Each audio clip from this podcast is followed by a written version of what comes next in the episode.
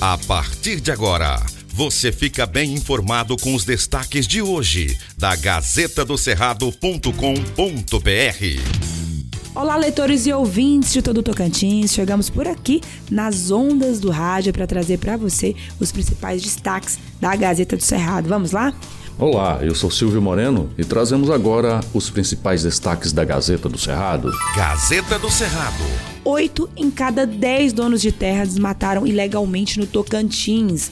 Oito em cada dez donos de terra que desmataram o Tocantins no ano passado não tinham autorização para a retirada da vegetação.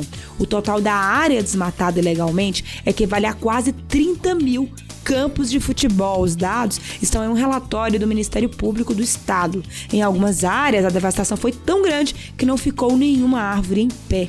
O levantamento foi possível com o uso de ferramentas de geotecnologia. Os técnicos compararam alertas de satélites do Map Biomas com dados de cadastros rurais que indicam a localização das fazendas e também sistemas dos órgãos ambientais. Com as informações dos satélites, é possível não apenas saber quando e onde houve desmatamento, mas também identificar identificar o proprietário e fazer um comparativo sobre como eram as áreas fiscalizadas e como estão atualmente. Um absurdo aí essa questão do desmatamento aqui no Tocantins. Gazeta do Cerrado.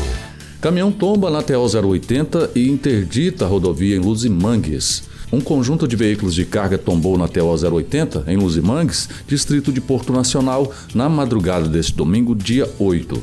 Segundo a Polícia Militar, a carga se espalhou na rodovia que ficou interditada. Os moradores que precisaram passar no local fizeram um desvio ao lado da pista.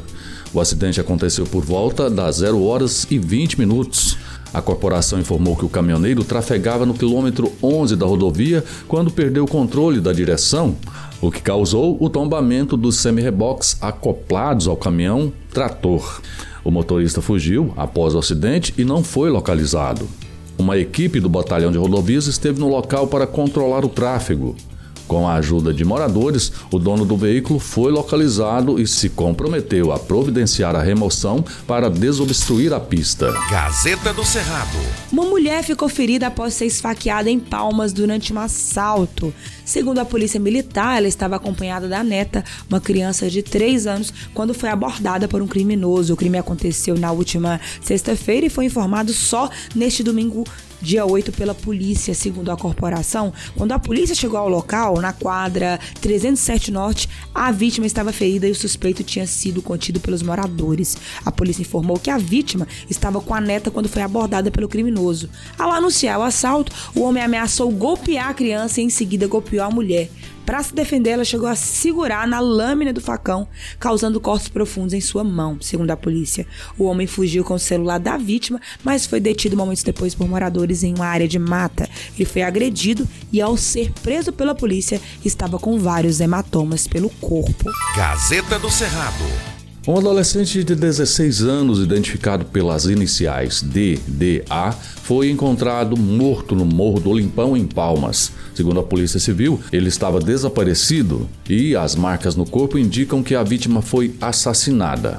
O lugar em que o cadáver foi localizado fica no meio da natureza e é usado para a prática de esportes e lazer.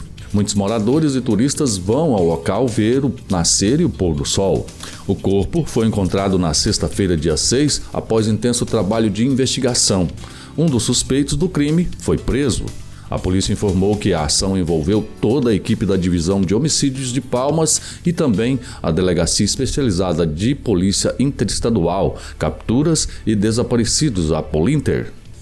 Isso porque a vítima parou de se comunicar com a família dia 29 de abril e o caso foi registrado inicialmente como desaparecimento. A polícia informou que desvendou as circunstâncias da morte do adolescente e conseguiu prender um dos autores do crime. A suspeita é que o crime tenha sido motivado por conta de brigas entre facções criminosas. Veja os detalhes na Gazeta. Gazeta do Cerrado. Por hoje é só, obrigada pela sua companhia. Continue bem informado acessando gazetadocerrado.com.br. Aqui você já sabe, antes de ser notícia, tem que ser verdade. Até amanhã. Aqui não tem fake news e você acompanha as informações apuradas e corretas para ficar bem informado todos os dias. Obrigado por sua audiência e até amanhã. Estas e outras notícias você encontra na gazetadocerrado.com.br e nas redes sociais da Gazeta.